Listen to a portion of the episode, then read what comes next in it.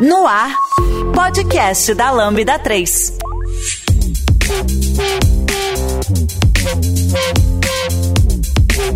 Olá, eu sou Fernando Okuma e esse é o podcast da Lambda 3. Hoje vamos falar sobre automação residencial. Aqui comigo estão Ayrton Lopes, CDO na Lambda 3. João Fernando Rebelo.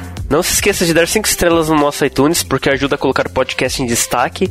E não deixe de comentar esse episódio no post do blog, em nosso Facebook, SoundCloud e também no Twitter. Ou se preferir, mande um e-mail pra gente no podcast.lambda3.com.br.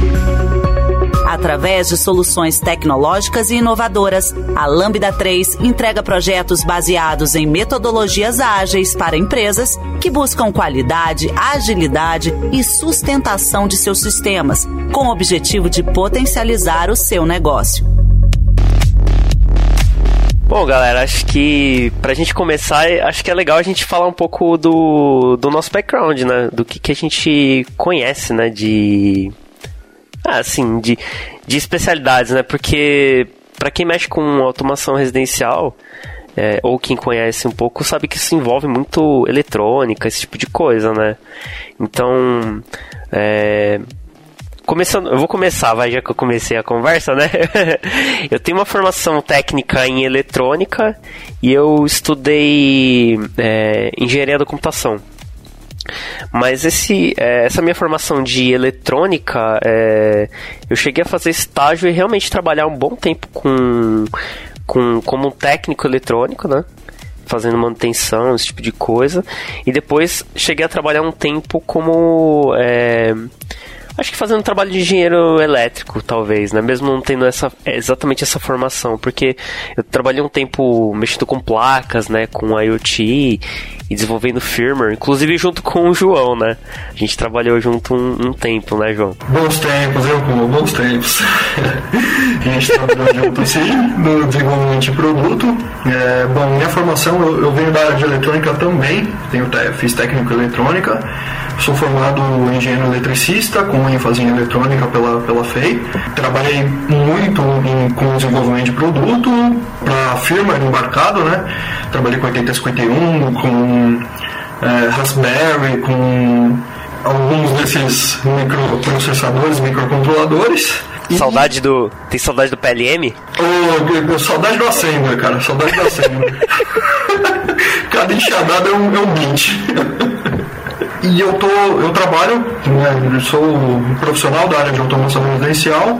Estou há pouco mais de 5 anos nessa área aí, e enfim trabalho com, diretamente com essa área de IoT aí já faz mais de cinco anos. Bem, eu, eu tenho formação em engenharia da computação que foi onde eu, eu tive as, a primeira base, né, do que, que de fato é eletrônica, né, mas eu acho que o espírito de curiosidade com relação à automação de maneira geral, não só automação residencial, vem lá uh, das minhas primeiras experiências quebrando os carrinhos de controle remoto e tentando fazê-los funcionar novamente, né, e aí o Fernando e o João estão dando risada aqui, porque muito provavelmente vieram também disso um pouco, né,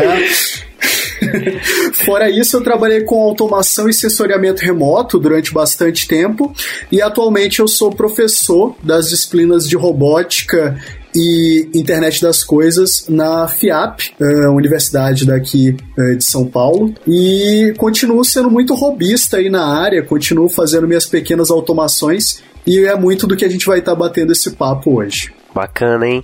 É, assim, eu acho que até puxando um pouco é, já pro papo de automação residencial, tem algumas coisas. Eu, pelo menos, não sou profissional da área de automação residencial, mas eu sou, assim, acho que um entusiasta, né? Eu gosto de, de ler sobre isso, de ver quais equipamentos que tem aí para fazer, mas eu fico com uma dúvida.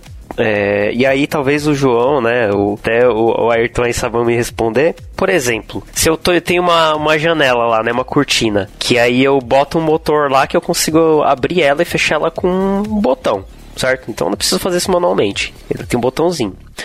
Então ela tá com o motor, mas ela não tem tendência nenhuma. Eu acho que um passo é esse: você tem tipo uma, uma cortina que abre com o motor. Não precisa ir lá puxar ela. Outro passo seria você, por exemplo, ir lá com o seu celular e dar um comando no celular e ele abrir, certo? Esses dois tipos são automação residencial já ou ainda, ainda tem um limite ali entre os dois? Oh, isso eu quero ouvir muito do João, tá? Mas na minha opinião, os dois são automação só que um tá mais ligado ao que a gente chama hoje de internet das coisas, né? Que seria, por exemplo, você ter uma camada cognitiva, um app, uma interligação com outros serviços, etc. Que é o que de fato a gente chama de inteligência, né? E eu que venho da área de inteligência artificial mais recentemente, né? É, quando a gente começa a fazer esse link, é que a gente tem então de fato internet das coisas. E claro que isso também está embutido aí uh, quando falamos de automação residencial. Mas com certeza certeza pode sim existir automação residencial não inteligente. Inclusive, é por onde normalmente a gente acaba começando. É, exatamente isso, A automação residencial é, é, é diferente do, da, digamos assim, do, da motorização, né? Vamos lá. A motorização, a maioria do, dos motores hoje em dia, de, de, que você vai motorizar uma persiana, uma cortina, enfim, ele já tem um, uma certa inteligência embutida. Então você pode programar para todo dia às 8 da manhã a persiana abrir. Né? Isso está bem é, assentado hoje em dia, né? é uma coisa bem comum. Agora, assim, basicamente o que eu chamo de automação residencial ou domótica, né, que é, vem do termo domótica, é basicamente é a capacidade de você criar rotina e agendar evento para um funcionamento automático da, daqueles equipamentos. Então, assim, uma persiana por si só, se ela abre às 8 e fecha às 6 da tarde, já, já é uma rotina criada e agendada, né? É, agora, eu costumo pôr uma diferençazinha aí entre essas rotinas sendo ativas ou passivas. Né, as ativas elas é, executam os, os, comandos programados, né? então como no caso da, da persiana. Ou, por exemplo, um ar-condicionado. Eu tenho um sensor que detecta é, a temperatura e toda vez que esse sensor detectar que o, que o, que o ambiente está a 25 graus, eu ligo o ar-condicionado em 17 graus, por exemplo. E tem as rotinas passivas, que, que eu executo ao apertar um botão, como você citou o botão, né?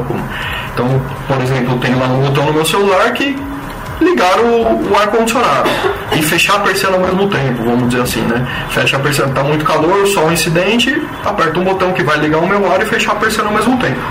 Esse é o, o, o trabalho da automação, digamos assim. Ah, bacana. Então, porque é, esse esse universo, assim, parece que é, é, é bem. É, tá bem no limite ali, né? Do que, que começa a ficar mais inteligente. Porque essas, essas coisas, por exemplo, uma, uma persiana que abre sozinha, ou alguma coisa que já tem uma, uma ação assim, você consegue comprar pronto, né?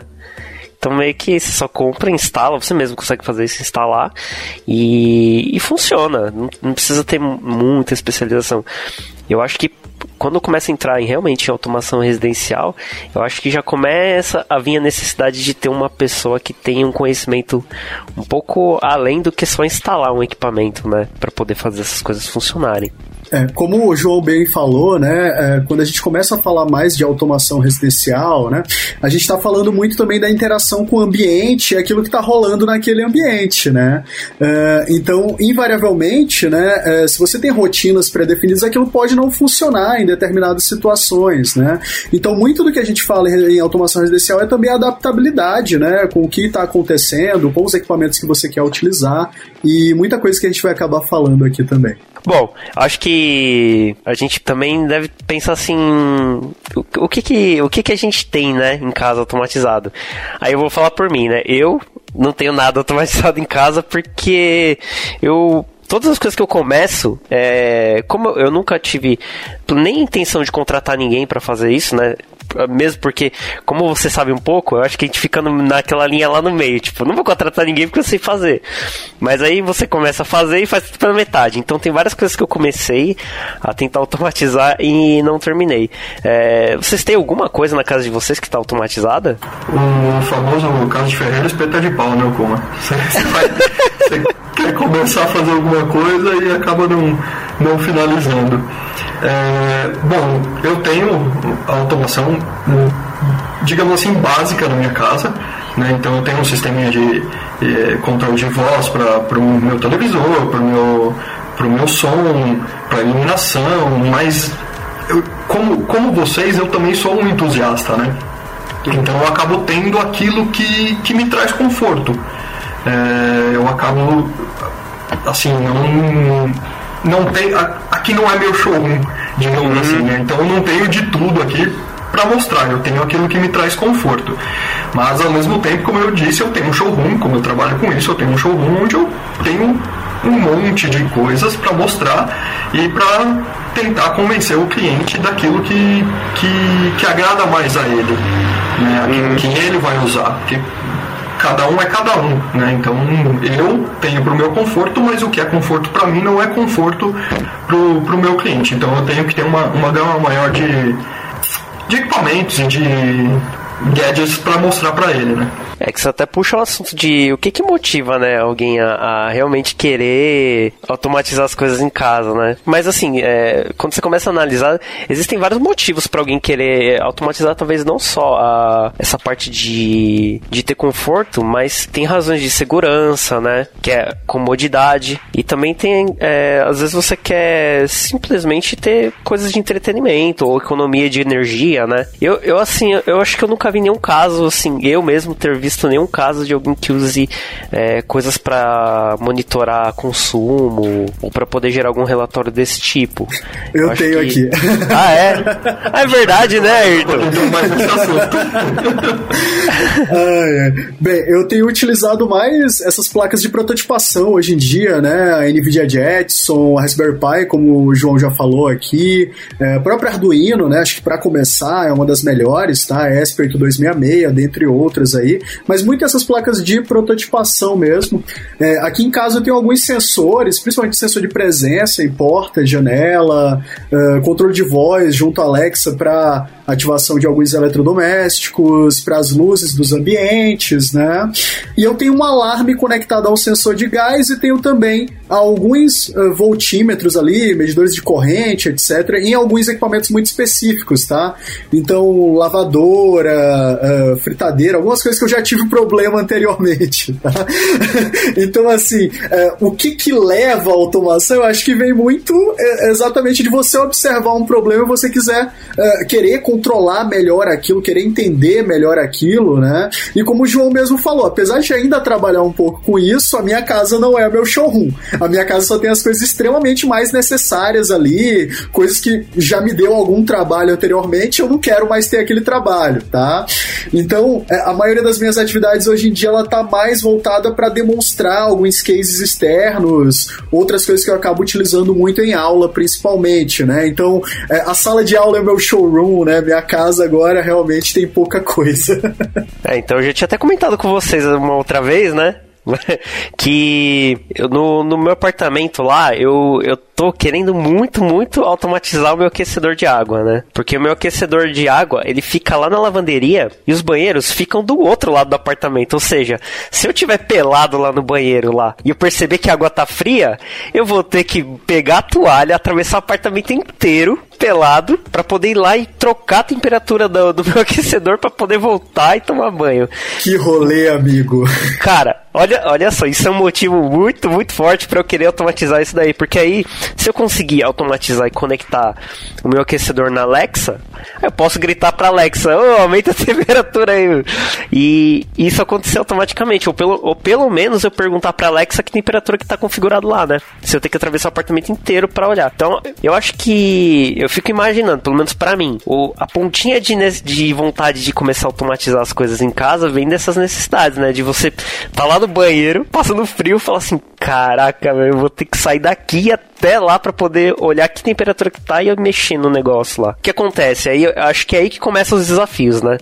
Porque, por exemplo, eu falei, bom, existe um módulo TCP, né, é, Wi-Fi para esse meu aquecedor que eu tenho em casa, que ele já conecta com o app, que é da, do fabricante. E eu falei assim, bom, se ele se conversa pelo, pelo wireless, eu acho que eu consigo, né, ter algum, deve já deve ter algum conector para eu plugar ele na Alexa, né, e fazer tudo funcionar. Aí vou lá procurar o fabricante, não tem, cara, só funciona com o app deles, né. Eu acho que aí começa, né, aí você começa os desafios, começar a querer conectar as coisas. E aí, eu acho que a partir daí, é, eu pelo menos fiquei meio arrependido de não ter é, pesquisado melhor sobre fabricantes de aquecedores de água, se tinha algum que tinha esse tipo de conexão. E se você começa a procurar no mercado, tem um monte de equipamentos que já tem esse tipo de conexão, né? Que tipo já estão totalmente preparados para se integrar em sistemas.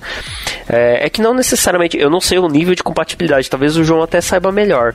Eu sei que tem algumas é, alguns players né, nesse mercado, que acho que é o Tuya, né? Home Assistant, tem Alexa, tem um monte né, de coisas que equipamentos se conectam em um, não se conectam em outro, ou se conectam em todos eles.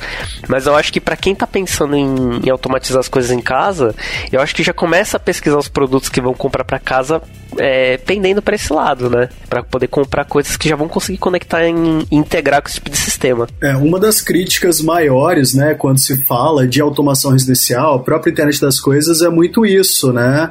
Uh, essa interoperabilidade entre, entre diferentes uh, players, né, entre diferentes uh, gadgets aí que estão no mercado, né? Mas eu acho que isso vem melhorando, tá?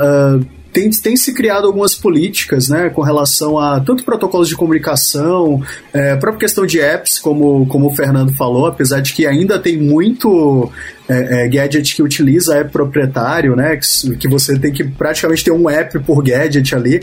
Mas isso vem mudando, é, principalmente nos, de uns três anos para cá, acho que também com a popularização desse tipo de aparato. É, é, exatamente isso que eu sinto, assim, como, como profissional da área, que as empresas agora estão buscando essa. É, falando assim, né? Fazendo uma pequena divisão, eu queria falar um pouquinho de automação e integração. Né? A automação é aquilo que foi citado, seria fazer um, um sistema, um, um aparelho, enfim, funcionar automaticamente ao meu favor. Ou seja, você pega um aquecedor e a própria marca, vamos supor a Rinnai, tem um aplicativo que faz. É, você faz a programação daquele aquecedor pelo aplicativo dele. Só que esse aplicativo ou esse, é, esse aquecedor, ele não, não, você não consegue integrar ele a um sistema. Né? A integração é isso, é você conseguir colocar todos os aparelhos que você quer, né? tudo que você quer automatizar na sua casa, dentro de um único sistema. Pode ser em um aplicativo, se, se for uma automação pela internet, pode ser em uma central, se você tiver um, uma central de automação física na sua casa. Enfim, isso seria a integração. Infelizmente, muitos aparelhos hoje em dia, principalmente ar-condicionado, é, eles, é, até motor de persiana, enfim, eles já vêm investido bastante em automação, que seria você conseguir controlar, controlar ele por, um aplicativo específico. Só que eles ainda não investem na integração. A Tuya, como você citou, ele, ela é um, um, digamos assim, um ambiente de, de programação onde as marcas costumam colocar o, digamos assim, o seu produto dentro desse sistema. Então, TUI acaba sendo um ambiente de programação onde as marcas estão lá e você consegue dentro dele fazer essa programação, mas ainda é muito cedo, muito recente e ainda é para apenas para automação, digamos assim, para integração via, via internet. Então, é, você compra lá o, um Sonoff, por exemplo, que é uma marca bem digamos assim, uma marca chinesa que entrou, sabe, é, veio... de automação. Chegou arrebentando mesmo, né? Você acha isso novo? Nossa, tem em todo lugar. Né? Tem, vários modelos, né? Eles vêm com, com, com, produtos legais que funcionam para um, um, cliente que não conhece nada de automação. Então você compra lá um, um interruptorzinho com, com três botões e vai controlar três circuitos de automação. E aí você integra ele ao Tuya e Alexa você integra ao Tuya também e eles se conversam. Né? Então hoje o mercado está abrindo bastante para essa parte, mas é um, um, um mercado até um pouco digamos assim, é, não sei se o termo é perigoso, mas é, é algo muito aberto, sabe? É algo que tá lá, você não sabe como funciona, você sabe que integra e que vai fazer funcionar. Mas é algo um pouco, digamos assim, não tem muita proteção, não tem muito Ah, entendi. É meio, funciona. É, é, meio, meio amador ainda, assim, tipo, não tem muito cuidado, né? Ainda fica, fica meio, meio no amadorismo, assim, né? É, eu, eu não faço. É, eu não faço ideia porque eu nunca cheguei a olhar direito como é que funcionam esses protocolos, mas e, e, consequentemente eu nunca questionei qual é o nível de segurança, né? De se tem criptografia, como é que é a segurança de comunicação entre essas coisas, né? O fato disso não ser muito divulgado, que é o que está falando, né, João? Deixa a gente meio com um pé atrás, né? Você não sabe direito o que está acontecendo ali. Quando, por exemplo, quando as coisas são open source, né? Que você sabe como elas foram implementadas, entende como é que é feita a parte de segurança, como é que, como é que as coisas estão se conversando, é mais fácil você confiar no que está acontecendo, porque você sabe que está por trás daquele código. Mas quando você começa a usar plataformas fechadas, aí você não tem muita certeza, né? E eu acho que dificilmente são poucas pessoas, não poucas não, vai. Tem bastante várias pessoas, porque eu conheço várias, que gosta de dar uma, de botar um sniffer na rede só pra ver o que, está acontecendo ali. eu não cheguei a fazer isso, mas eu realmente, agora que você falou, João, eu realmente não sei o que que, qual é o nível de segurança que tem aí nesses, nessas plataformas. E realmente, se você começa a expor essas coisas para internet, né? Se comunica com uma plataforma que está na internet, sem saber exatamente qual é o nível de segurança que tem ali, é realmente bem perigoso, porque você está deixando. é bem perigoso alguém interceptar isso daí e começar a controlar coisas dentro da sua casa, né? É, tem, tem esse ponto, e obviamente, deixando bem claro aqui que isso é uma, uma visão minha, é um medo que eu tenho, mas assim, é totalmente factível, né? Porque eu cara, sinceramente eu não vejo produção nenhuma. E até o nível de automação, ela é bem falha, porque, por exemplo, acabou a internet, acabou a automação. Né? Então você não tem uma confiabilidade, você não tem, sabe, é, redundância. Por exemplo, você tem ali o comando de voz, que não vai funcionar se não tiver internet. Você tem o seu celular que também não vai funcionar se não tiver internet. Então, sabe, mas é uma plataforma legal para quem tá tipo, ah, eu não tenho nada. Quero começar a dar uma brincada, automatizar alguma coisa para ver se, se isso serve para mim, né? É um bom caminho, porque tá pronto, né? Você comprou equipamento, pluga nessas plataformas e sai funcionando. Eu sei porque eu tenho um, sabe um robozinho aqui, esses aspiradores que fica varrendo a casa? A aplicação para você controlar ele é o Tuya, não tem outro aplicativo, tipo, ele não tem um dele proprietário desse fabricante. Eles já fizeram para ele ser integrado no Tuya. E inclusive foi assim que eu conheci essa plataforma, porque eu abri lá, né, olhando o manual desse do fabricante lá e aí fala, né, para baixar esse aplicativo, configurar, né, fazer ele procurar na rede e tudo mais. E eu vi que tem um monte de coisa. Lá tem lâmpada, tem esses robôs que são para limpeza, tem ar-condicionado, tem um monte de equipamentos lá. Eu fiquei pensando assim, caramba, meu, como é que.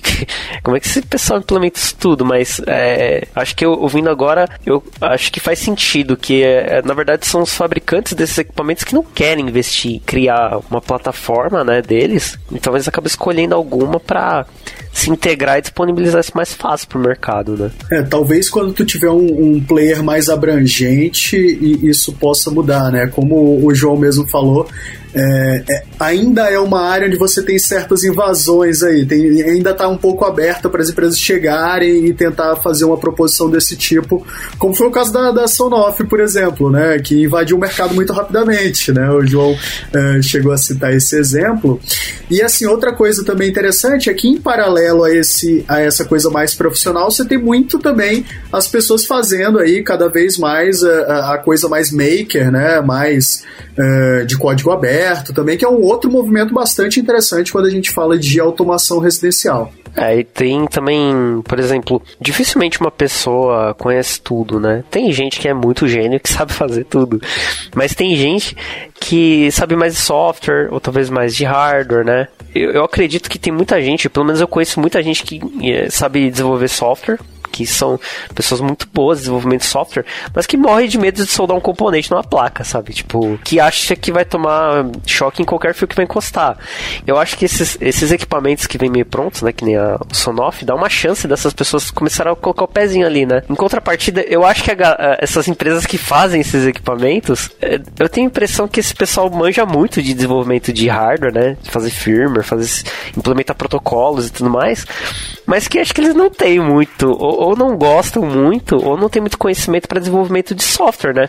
Quer criar uma, uma plataforma, implementar algum conector que facilite você se conectar em qualquer plataforma. Por exemplo, por que, que um, o fabricante lá do aquecedor de água não, não criou um equipamento com um protocolo é, meio, meio padrão, né? Meio genérico, que ele pudesse conectar tanto na Alexa quanto no app dele. Parece que, sabe, foi feito meio, meio casadinho, talvez ou por preguiça, né? De querer fazer uma coisa mais abrangente, ou talvez por falta de conhecimento mesmo, né?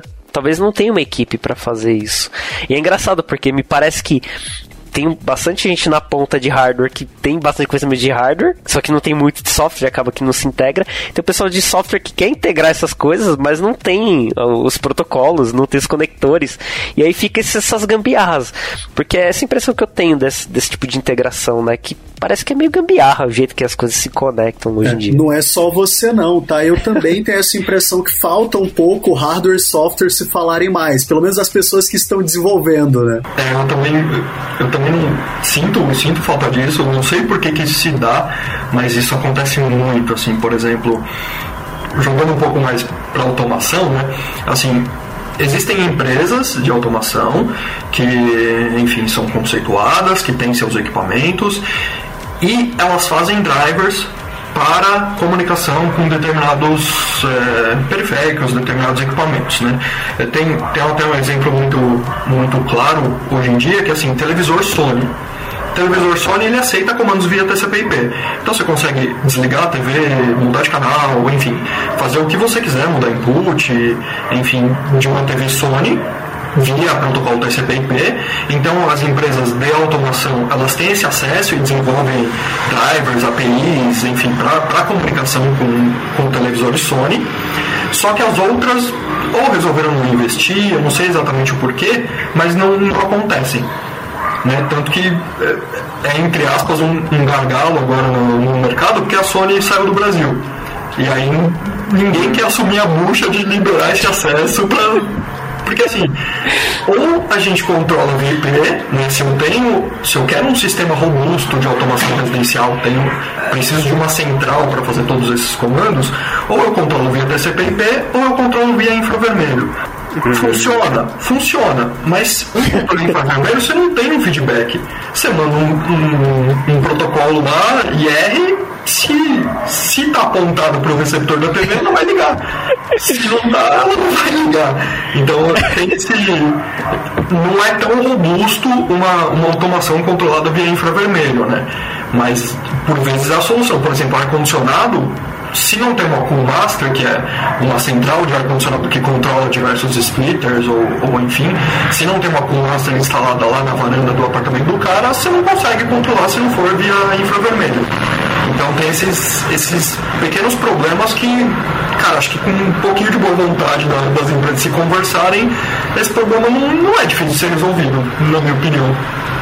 É, cara, essa falta de padronização, cara, é, é terrível, né? Porque eu, eu acho que é meio como caminhava é, plataformas de celular, né? Você tinha várias empresas que fabricavam celulares e cada uma tinha o seu sistema operacional. E aí, meu, para você conseguir fazer as coisas funcionarem, o que, que o pessoal fazia? Escrevia aplicação em Java para tentar rodar em todas as plataformas daquele jeito, mais ou menos. Eu acho que, eu espero que esse mercado de, de equipamentos comece a atender para isso, né? Por exemplo, empresas de aquecedores de água comecem a falar assim: olha, todo mundo vai implementar esse protocolo aqui, que quando eu for na rede der um tipo listar, listar aquecedores disponíveis na minha rede, ele conseguir listar fabricantes diferentes na minha rede, né? Ou, por exemplo, você ter ar-condicionado, você conseguir também pedir na rede e ele conseguir listar vários ar-condicionados, porque todo mundo implementa o mesmo protocolo, né? Seria um passo gigantesco para começar a padronizar as coisas e você conseguir integrar, né, com mais facilidade. Porque hoje em dia acontece isso, né, João? Acho que você tem que ficar.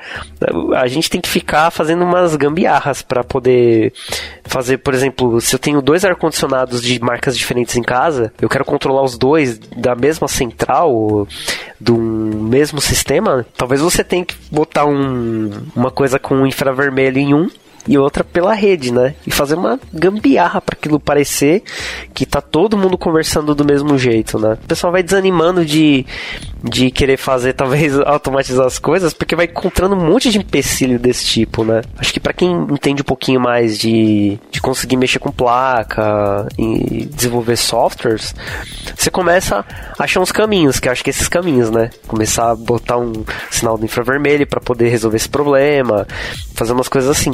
Só que aí, como exige um pouquinho mais de conhecimento técnico, né? Ou talvez um pouquinho mais de experiência, é o tipo de coisa que que vai começando a desanimar, né? Você fala assim, putz, vou ter mó trabalhão aqui, uma coisa que eu nem conheço. Aí vai largando de mão. A hora que a gente conseguir padronizar essas coisas, talvez mais pessoas se interessem pela área. Né?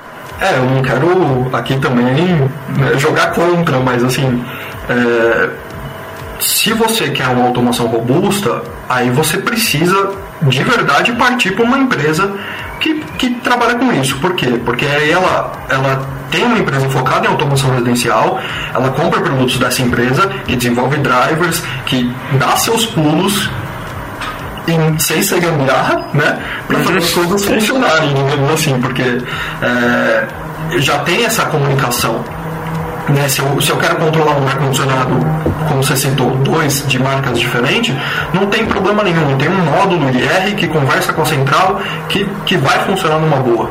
Né? Ah, eu só citei o caso da, no televisor, porque televisor é um pouquinho mais complicado no, em termos de, por exemplo, no controle remoto é um botão só que liga e desliga a TV. Você manda um sinal infravermelho, você não sabe se ela está desligada e vai ligar, se você não estiver em loco, né? Se ela está desligada e vai ligar, ou se ela está ligada e vai desligar. Né? Então tem, tem esse pequeno problema ao nível que não tem CP não. Você mandou um comando de liga, ela vai ligar. Se ela estiver ligada, ela vai continuar ligada. Então não tem esse, esse tipo de problema. Mas com, com um sistema de automação é, pensado para isso, é, sabendo dos equipamentos que vão compor esse, esse projeto, digamos assim, aí você não tem problema. Teria problema se você for colocando vários módulos lá e, e para fazer eles se conversarem é um pouquinho mais dificultoso, né, não é, Arthur? Ainda mais se vai fazer certeza, com toda certeza. Você ouve podcast da Lambda 3. E, e, aproveitando que o João já tá falando sobre esse assunto, eu tenho uma pergunta pro João. como, é, como é que tá é, é, esse cenário, assim, de quem, de quem realmente trabalha com automação residencial?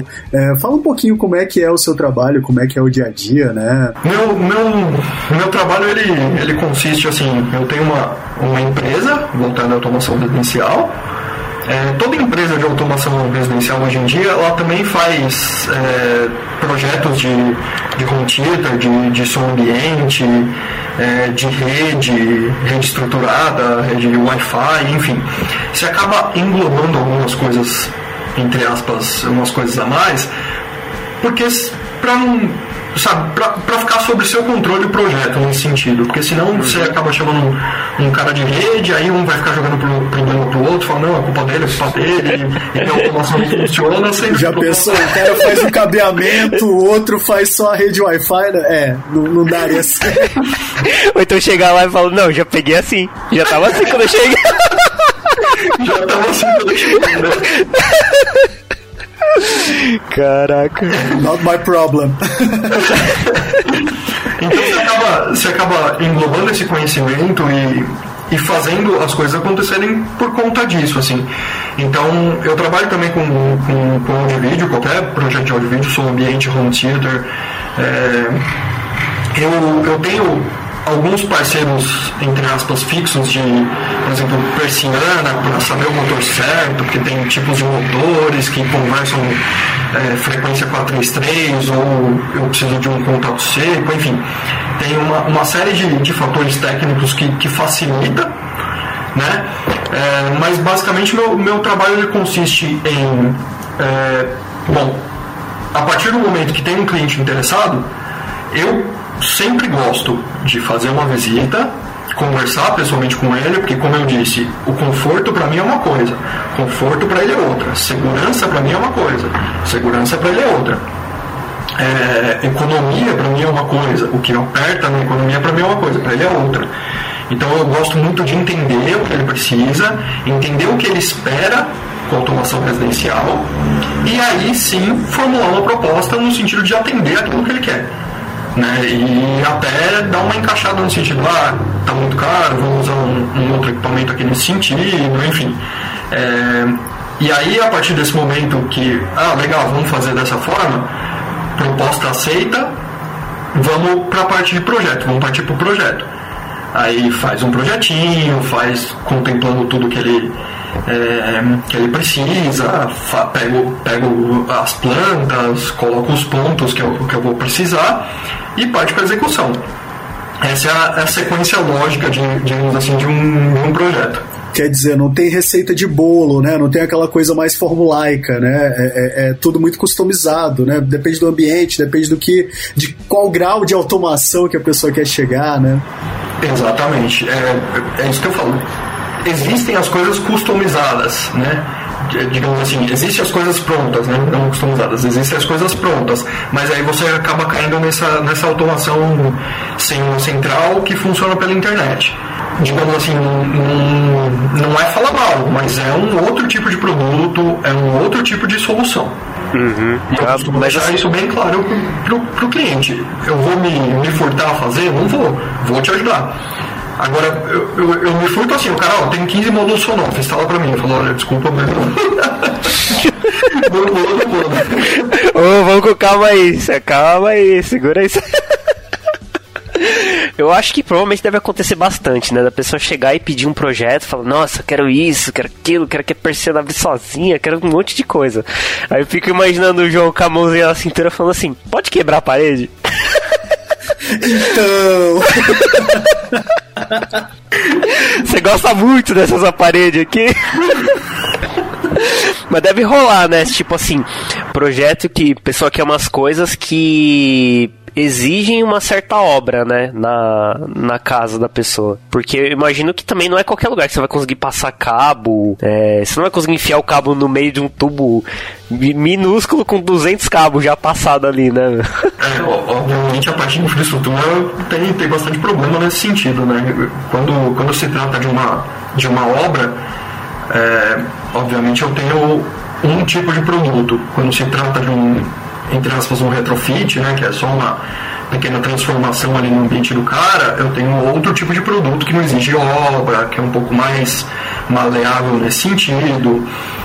Então, obviamente, tem, tem muito, muito problema com isso em chegar e falar, ó, eu, eu preciso quebrar aqui. Fala, o cara fala, tem muito timing, digamos assim, né, de entrada numa obra.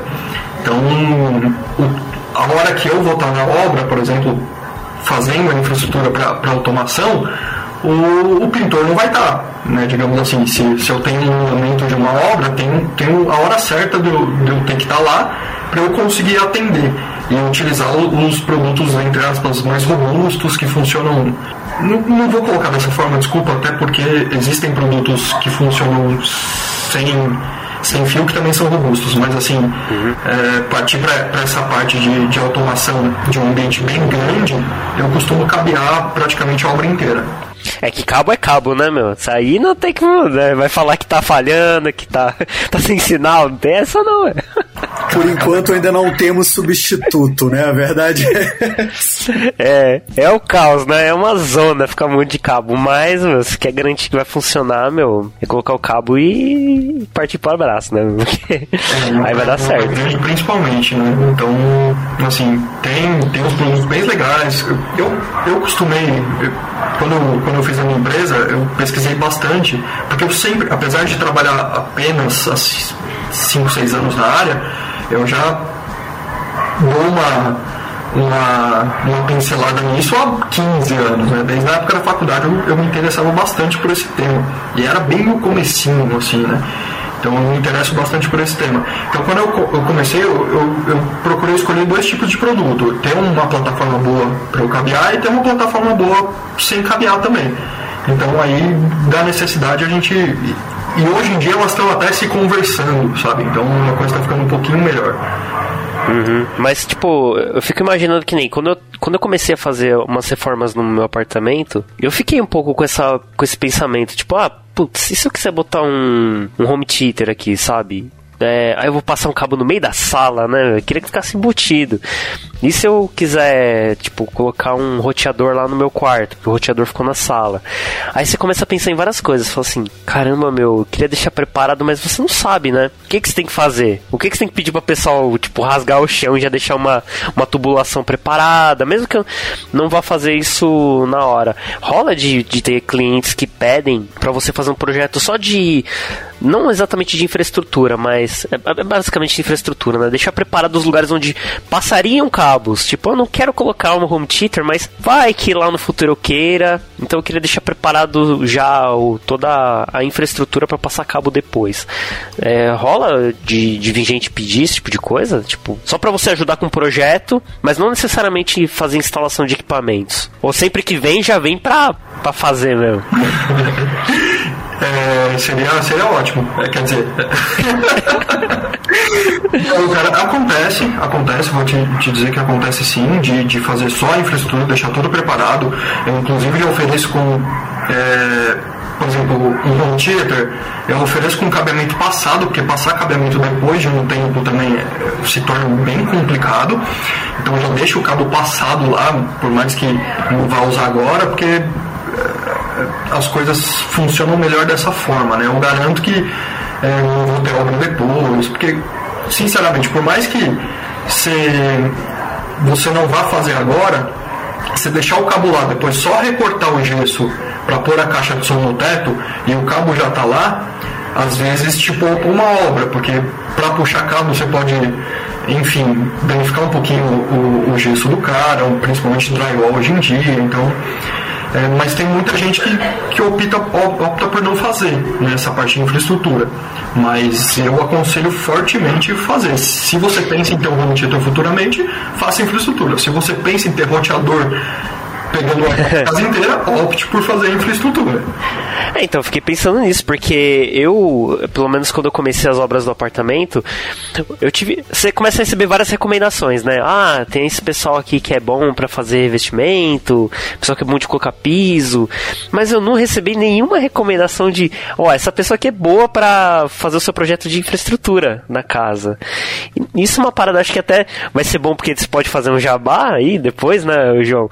Mas eu acho que todo mundo que está começando a fazer uma obra que que tipo assim, por mais que você não queira ou não tenha interesse em fazer uma automação, talvez seja um serviço legal, né, de contratar para uma pessoa pelo menos analisar e falar assim, olha, você poderia ter isso, poderia ter aquilo, poderia ter cortina, poderia passar um cabo aqui, para a pessoa pensar se ela quer ou não, né? Mesmo que ela não vá usar ou nunca use na vida, sei lá, vai ficar passado lá e não vai usar seria bem legal você ter a opção, né?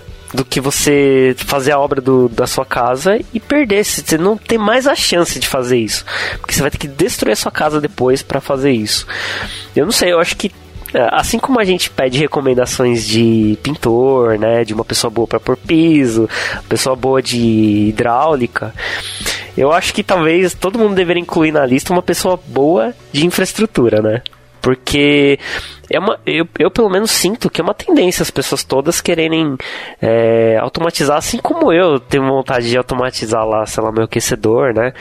Ou já pensei uns dias atrás nessa coisa do home theater que eu falei, putz, eu devia ter aproveitado antes de colocar o piso para rasgar o chão e passar, né, infra, para eu colocar uma caixa atrás do sofá. Agora já era, tipo, para mim isso já não, não é mais uma, uma alternativa. Minha alternativa vai ser o quê? Que você comentou, né, João? Eu vou ter que botar umas caixas que sejam wireless se eu quiser, não quiser passar um fio. E aí, será que vai ter atraso? Será que. Aí isso aí começa a entrar em outros problemas, né? E aí perdi a chance. Tipo, eu não vou mais fazer isso, né? Olha o que a falta de planejamento não faz, né? Hum, exatamente, cara, exatamente. Eu não sei, talvez. Eu acho que. Como, como eu, eu sinto que é uma tendência que as pessoas queiram automatizar tudo na, nas suas casas em algum momento. Porque em algum momento você vai estar tá lá na internet navegando e você vai ver um negócio incrível de automação residencial e vai falar assim: Nossa, eu queria muito fazer isso na minha casa. E aí já era. Você se ferrou, porque não preparou né, o, a sua infraestrutura para poder receber alguma, alguma automação. E aí é legal você ter alguém que tem experiência, né? Que possa ir lá na sua, na sua casa enquanto está em obra, dar uma olhada nos seus cômodos, no seu ambiente e te dar sugestões, porque eu acho que é muito provável e a chance é gigante de, por exemplo, o João chegar lá na nossa casa e falar assim: Ó, oh, sabia que dá para você fazer isso aqui? Sabia que dá pra fazer? Aí você fica, caralho, velho, não acredito. A visão de uma pessoa treinada, né? De uma pessoa é. que manja é totalmente diferente, isso é fato. Exatamente. E eu acho que tira do. Sabia que dá pra fazer algum dia treinando na sua casa? Depois a gente conversa. Olha aí. Caraca, olha que golpe de oportunidade, né? Tá certo ele. É, então, eu não sei, eu acho que é, talvez eu não consigo nem ver divulgações desse tipo de serviço, né? Pra, pra dizer a verdade, que nem a gente tá perguntando agora pra você aí, João, mas. É, mas porque você comentou, né, que você faz isso agora. Porque se eu soubesse, eu deveria ter te chamado antes de fazer a obra no meu apartamento, cara. O João é meu amigo há anos, eu podia ter chamado ele, velho. Ele ia, não ia cobrar nada, porque ele é meu amigo. Certeza que ele não ia cobrar. Não, você acha?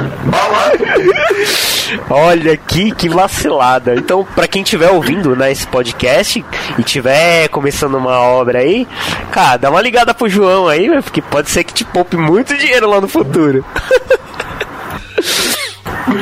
É, hoje, hoje em dia a gente está, por exemplo, se você contrata uma, uma arquiteta né, para fazer um, um, projeto do seu, do seu apartamento, hoje eles estão um pouco mais treinados no sentido de ah, ele gosta bastante de som, então já vou prever uma tubulação seca ali para deixar, porque se ele não pode financeiramente agora, um dia ele vai querer. Né? Hoje em dia, arquiteto é um pouco mais treinado, mas nada como alguém da área já puxando o jabá um pouquinho para o meu lado aqui, para entender um pouco mais a necessidade né? e, e deixar exatamente o que precisa. Mas é, João, faz é, é, é curiosidade minha mesmo, assim, é tem muito arquiteto, muito designer, etc, que acaba é, te chamando para fazer esse serviço mais específico, assim, como é que normalmente o serviço chega até você sem ser, é claro, aquela pessoa que já conhece do seu serviço, é, vem por indicação? É, hoje em dia, eu, eu como, como comentou, a gente é amigo há muito tempo e e nem ele me chamou para fazer projeto de infraestrutura e nem eu falei para ele, ô Kuma, vamos, vamos fazer um projeto no seu apartamento? Porque, infelizmente, de marketing eu sou muito ruim, estou aprendendo com o tempo, tá? então, as coisas chegam até mim, ou o cara que é, ou o cara conhece, o que hoje ainda é difícil, alguém saber fazer uma obra no apartamento e, e falar, eu quero pintura, eu quero piso e eu quero automação né, é uma coisa muito é bem fora da, da casinha de isso acontecer. Né, normalmente vem através de arquiteto mesmo. Né, arquiteto que já conhece o meu trabalho, sabe como eu trabalho, sabe que que é, gosta muito do meu trabalho e confia e chama. Né? Então, a, maior parte do. Não, vou nem dizer a maior parte, porque a maior parte é, é indicação hoje em dia. Né? Fazendo uma porcentagem assim, a maior parte é mesmo indicação. Então, alguém que eu fiz um serviço e que tem um amigo que foi na casa dele, gostou daquilo e passa, passa meu contato e, e eu faço na casa do amigo. Então, acontece muito isso. Mas cara, vamos colocar assim, 100% ou indicação ou vem através do arquiteto que, que oferece serviço para o cliente. É, como, como o arquiteto oferece o serviço de obra, de pintura, de, enfim, de tudo, oferece também a parte de automação hoje em dia, está tá ficando bem mais comum, assim. Engraçado você falar isso, né? Porque o fator novidade ainda é muito preponderante nisso, né? A pessoa vê ali a possibilidade, né? E ela mesmo não, não se antenava para aquilo, né? É, como você falou, né? O, o, trabalho dos outros também acaba sendo um showroom seu também, né? O, o trabalho que você faz nas casas, etc. Sim, e até entrando num, num ponto de, digamos assim, por que fazer automação residencial? É, isso, por mais que o cliente não diga, mas tem muito cliente que faz para mostrar para amigo, cara.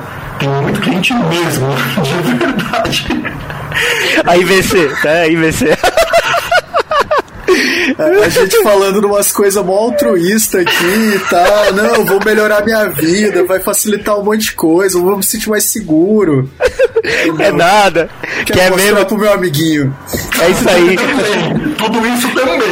Mas o, o, o, o fator de de, sabe, de, de mostrar aquilo, de, de ser um atrativo na casa do cara, meu, é muito preponderante hoje em dia. O cara faz é, né? segurança, que pessoa? O cara faz para ter segurança, faz para ter praticidade, economia, conforto e tudo isso, mas também para mostrar uhum. tudo aqui, é. fazer uma cena, tudo acontecendo ali automático. Por que não, né? Você quer parar na porta lá, né? Na hora que você tá saindo pra pegar a pizza, fala, oh, você não vai trancar não? Fala assim, eu vou trancar. Aí aperta um botão, pá, começa a fechar a janela, TV entra dentro do armário, né? Assim, é, eu já sabia já. Eu já. já... a minha casa é inteligente, não precisa ficar fechando nada. Cara, até nem abrindo, né, nem digamos abrindo o jogo, mas assim, isso é um, é um fator que eu sempre prezo no meu showroom, assim.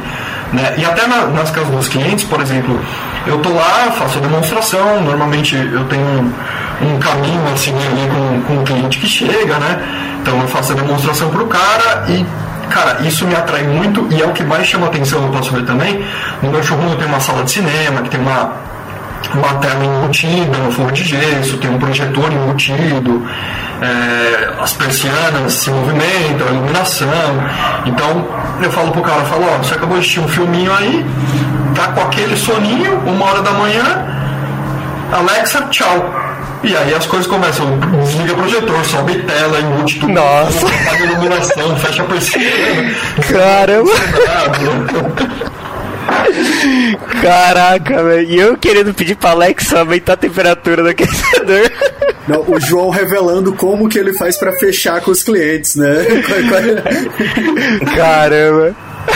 Muito bom, muito bom. Você, vai aprendendo o que eu traio, né? Não, e, e, por isso, assim, por exemplo, tô, toda obra que eu faço, se o cara quer é, uma automação um pouco mais englobada, assim, digamos, um pouco mais é, para o apartamento inteiro, eu costumo deixar um botãozinho lá na saída pro cara, por mais que não tenha comando de voz, que não tenha qualquer outra coisa, eu deixo um botão no interruptor do cara lá no, na saída do cara que ele vai apertar e vai garantir que todos os equipamentos de áudio vídeo da casa estejam desligados, todos os ar condicionados, todos os circuitos de iluminação, porque aí você começa a entrar num Estou fazendo uma obra agora em Moema, por exemplo, que tem 95 circuitos de iluminação no apartamento.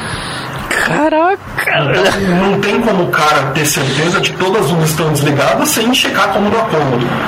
Então o cara vai lá, aperta o botão e todo, vai garantir que toda a iluminação esteja desligada, é o famoso wall-off, né? Desliga todos os ar-condicionados, todos os televisores, isso se controlados no IP, né, os televisores, mas garante que tudo que esteja dentro da automação vá, vá estar desligado, gerindo essa economia aí, conforto, comodidade e tudo mais, né?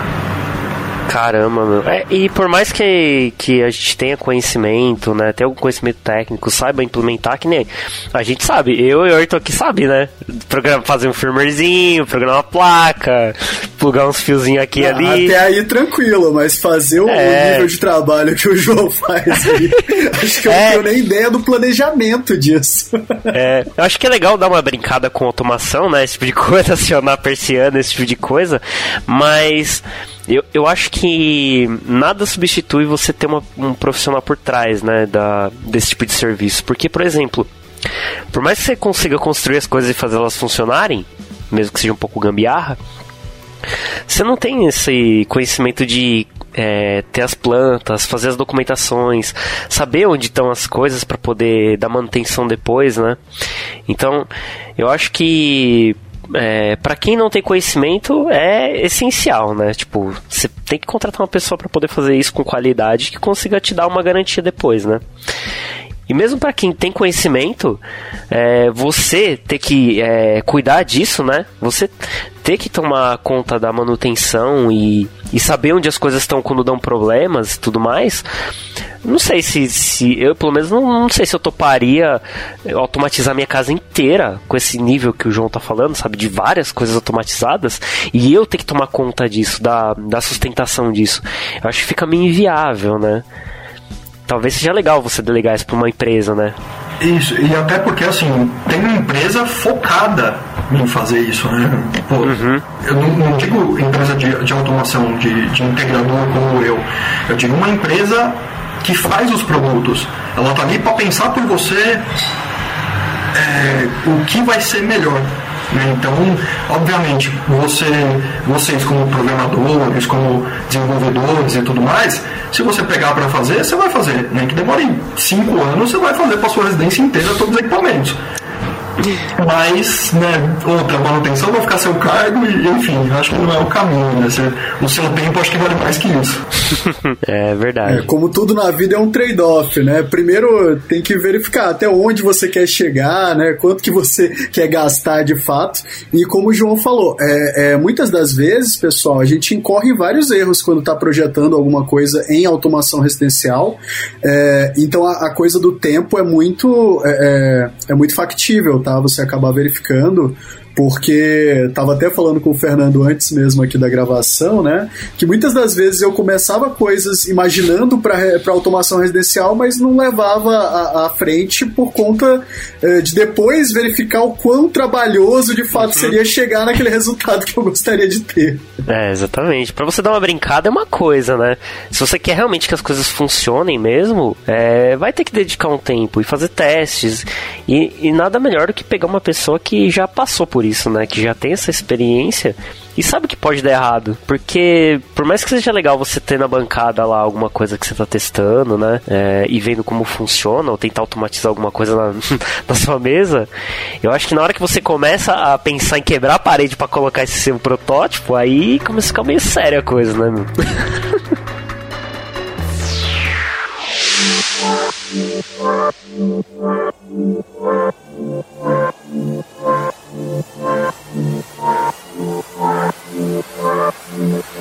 Entre em contato pelo site lambda3.com.br.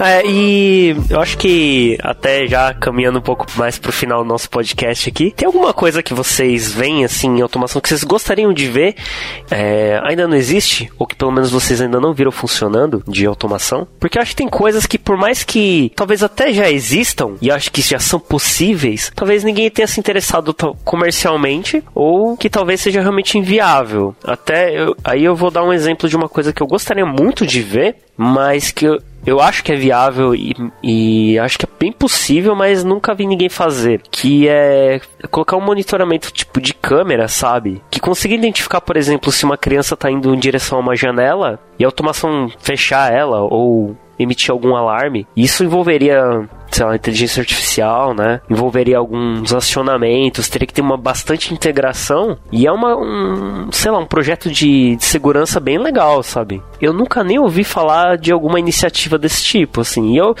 e eu acredito que seja possível, porque eu já vi todas essas coisas acontecerem separadamente, né? Uma câmera identificando uma situação, uma janela fechando de maneira automatizada, né? E alarmes sendo tocados dependendo de uma situação. Por exemplo, uma situação de risco identificado por inteligência artificial. É, isso existe, tá, Fernando? Eu já vi até, por exemplo, para acionamento de cobertura de piscina em, em prédio assim, tipo flat, etc, tá? É, mas realmente não é tão comum. Não, não sei te, te, te falar o porquê porque fazer o mecanismo de visão computacional não é tão, tão simples, mas é factível. É, você tem que ter, claro, os casos de treinamento das imagens, né? O que, que seria ali aquele indivíduo que você está classificando, por exemplo, como você falou, a queda de uma criança, etc. É, isso é bem factível, é, já vi caso, é, mas acho que aqui no Brasil realmente não é tão comum. E uma das coisas que eu espero também que melhore é a própria questão do kit pronto, tá? Para pessoa que uhum. quer fazer a primeira automação, etc. É muito difícil você ver algum kit que seja é, além de, por exemplo, iluminação ou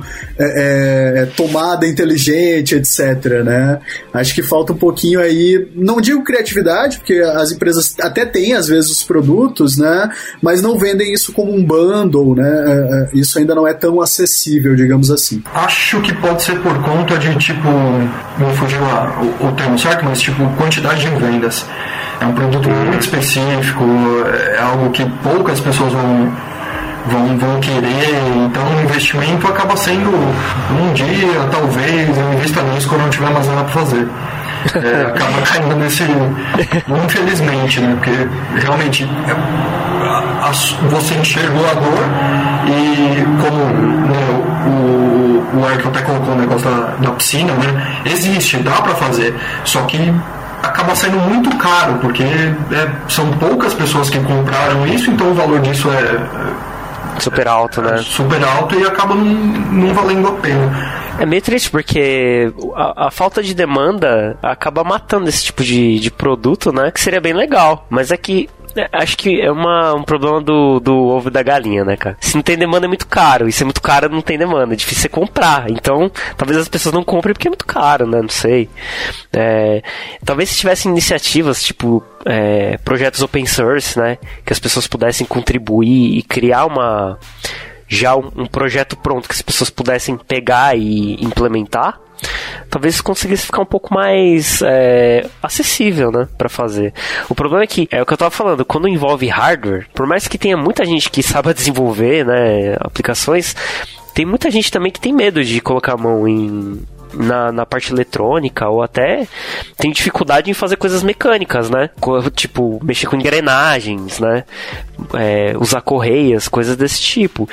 E eu acho que é isso que dificulta bastante, né? Você tem profissionais especializados ou no lado da parte mecânica, ou profissionais especializados na eletrônica, ou a gente consegue desenvolver software. Mas é difícil encontrar iniciativas de pessoas que estão dispostas a criar projetos abertos, né? Que unam todas essas especialidades. Acho que é bem complicado de achar esse tipo de coisa. É, realmente é, é bem complicado. Mas assim, falando em termos de, do mercado, eu não consigo lembrar até hoje, mais de, de 100 clientes atendidos aí durante todo esse tempo, é, eu não consigo lembrar de uma dor de um cliente que eu não tenho conseguido resolver de alguma forma. Vou confessar que, inclusive, mês passado eu fiz uma certa gambiarra para atender, mas aí era assim, ele queria que é, a esposa dele não, não, não tem mais idade para fechar a persiana, então automatizou-se a persiana dele, a, a, persiana, aquelas que já vem embutido, né? Enfim, uhum. é, automatizou-se a persiana dele, só que ele, ele queria que quando a janela de venda estivesse aberta, a persiana não, não acionasse. Aí eu fiz um, um acionatório nos sinais, no, no botão e só entre aspas, cortei o comando no botão quando, quando fosse enviar. É, funciona, ele, ele, vai funcionar, mas não teria um produto para atender ele nesse sentido, porque a demanda é muito pequena, né? Não só para isso, o, o intertratamento ali, né? Dá para atender, assim. Eu, esse foi o único cliente até hoje que, que eu não consegui atender com produtos, digamos assim. Mas o, o restante Cara, tem muita coisa que você não imagina. Por exemplo, é, tem pote de, de, de ração para pet automatizado. Então você, você vai viajar, né, entra no, aplicativo uma vez por dia lá para um gato ou para um cachorro cinco vezes ao dia e, e, e despeja ração para o bicho, despeja água. Tem, é, como o Ayrton gosta um pouco mais dessa área, tem sensores de, de fumaça, de. É, de temperatura, de vazamento de gás, tem sensor de tudo que é tipo que você consegue integrar no sistema. Tem é, sistema de aquecimento para piso. Então você, você o piso do seu banheiro ali, você não lava o banheiro gelado, você desce o, piso quente, tem. É, cara, é um mundo muito gigantesco, assim, sabe? Você, é, tem, tem espelho espelho inteligente que você conversa com é, foi, um, foi um dos projetos que eu parei aqui, que é o, o Smart Mirror. É. Olha só! Tem chuveiro inteligente que você pode, sabe, programar. Sua, sua filha adolescente que passa duas horas e meia no, no chuveiro, você pode falar, deu 10 minutos, você corta água quente. É, tem, tem, um, tem um chuveiro da, da, da Hydra, né? Que a, a equipe que eu trabalhei, não eu, mas eles fizeram uh, um, um, hack né, do, do chuveiro Bluetooth para ele funcionar com a Alexa e tal. Isso foi até lançado uma época. É, então, muito, muito bom recordar isso aí, bem legal. E o, o, que o João falou é verdade. Tem certas engenharias que são engenharias de emergência, né? Que aquela solução ela não existe de prateleira, mas você vai lá, faz, né? É, muito melhor do que gambiarra, né, João? Isso, adaptação técnica, exatamente. Isso. E, e, esses projetos que ele falou, muitos deles você encontra é, de modo mais aberto, né, em sites como, por exemplo, o Structables, né? Uhum. Então, quem está nos ouvindo e quer iniciar na área, quer fazer suas primeiras automações e, porventura, é, não tem como contratar alguém como o João, né? É, o que a gente aconselha é muito disso, né? Vai é, é, atrás desses mini projetos aí, esse mesmo da, da alimentação de pet, por exemplo, você consegue fazer ali com o sensor de ultrassom, motor de passo antigo de uma impressora, você já consegue chegar até um determinado local ali. Claro que você não vai ter uh, a especificidade que você tem quando você contrata uma solução, né? Uh, você compra uma solução pronta para isso especificamente, né?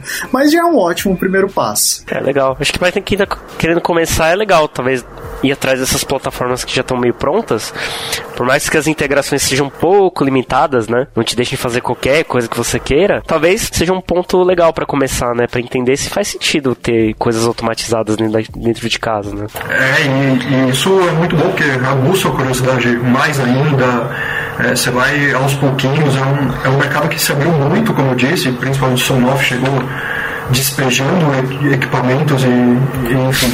E ajuda bastante também, porque as pessoas é. passam a conhecer um pouco mais, ajuda, ajuda bem também. É, exato, né? Pelo menos as pessoas sabem que aquilo existe, né? E tem um parâmetro também para depois comunicar as ideias que eles têm para você, por exemplo, para qualquer outro profissional, né? É, é verdade, né? Porque você faz o negócio não funciona, você fica assim, caramba, meu, como é que resolve isso aqui? Aí quando você contrata um profissional, você já vai direto com a sua dor. Fala, ó, oh, eu tentei fazer isso aqui, não, não funcionou, eu quero, quero isso aqui. Era só isso? Era só isso. Era só contratar esse sistema que custa milhões de reais. Os, os 10 anos que o cara tá estudando pra fazer aquilo ali. Bom, galera, acho que é isso, vai. Conseguimos bater um papo bem bacana, eu acho. E eu espero que desperte né, a, a, curiosidade do pessoal em dar uma olhada no que tem de, de possibilidades de automação e dar uma procurada. A gente vai deixar alguns links né, dessas plataformas que a gente foi citando durante o podcast. Talvez para o pessoal conseguir botar o pezinho na água ali e ver né, o que, que o que, que tem, o que, que dá para automatizar, o que, que faz sentido. E talvez até pensar um pouco, se estiver começando uma obra aí, em entrar em contato com o João aí e é, pedir para ele fazer uma dar uma consultoria aí é, na obra. Assim, apesar do, do, dos drones tripulados hoje em dia, a gente ainda não tem os carros voadores dos Jetsons, né? Mas é. a casa deles a gente já pode ter, cara. Tem muita coisa que. Tem aspirador robô, né? Tem todo tipo de coisa que com, com sistemas de, de IoT a gente, a gente consegue sim. É isso aí. Esse dá pra fazer tudo, galera. É isso aí. Bom, galera, valeu aí pelo papo.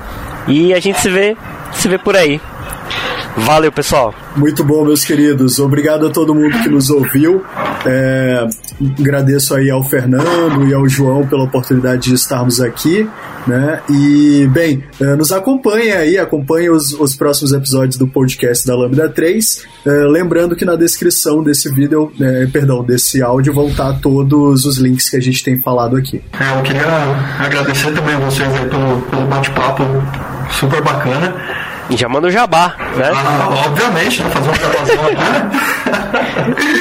Não, assim, eu queria dizer que, primeiramente, como vocês, eu sou um. Entusiasta. Entusiasta, porra. eu queria dizer que, como todos vocês, eu também sou entusiasta dessa área. E por mais que eu trabalhe que ganhe, seja, seja meu ganha-pão, né? É, eu, eu, adoro correr atrás de, de, soluções, adoro um probleminha que seja um pouco mais complexo de resolver, como todo mundo programador, né? Eu adoro focar naquilo, esmiuçar até conseguir resolver e achar a solução. É, eu queria deixar meu, meu contato aqui, se quiser tirar alguma dúvida, quiser conversar sobre, me colocar de verdade à disposição, não só para entrar em contato se você quer automação, mas também saber sobre. Estou né? aqui para ajudar e para entender também é, um pouco mais. Se você tiver alguma, alguma sugestão, a gente corre atrás, né? Queria agradecer Boa. muito vocês pela iniciativa aí e obrigado aí por, por chamar para esse bate-papo. Beleza, a gente posta os contatos lá no post também, né? Deixa tudo lá direitinho pra galera que quiser tirar umas dúvidas, né? Contratar o João aí, aí o João paga uma comissão pra gente. certo, galera? Então é isso. Valeu, pessoal.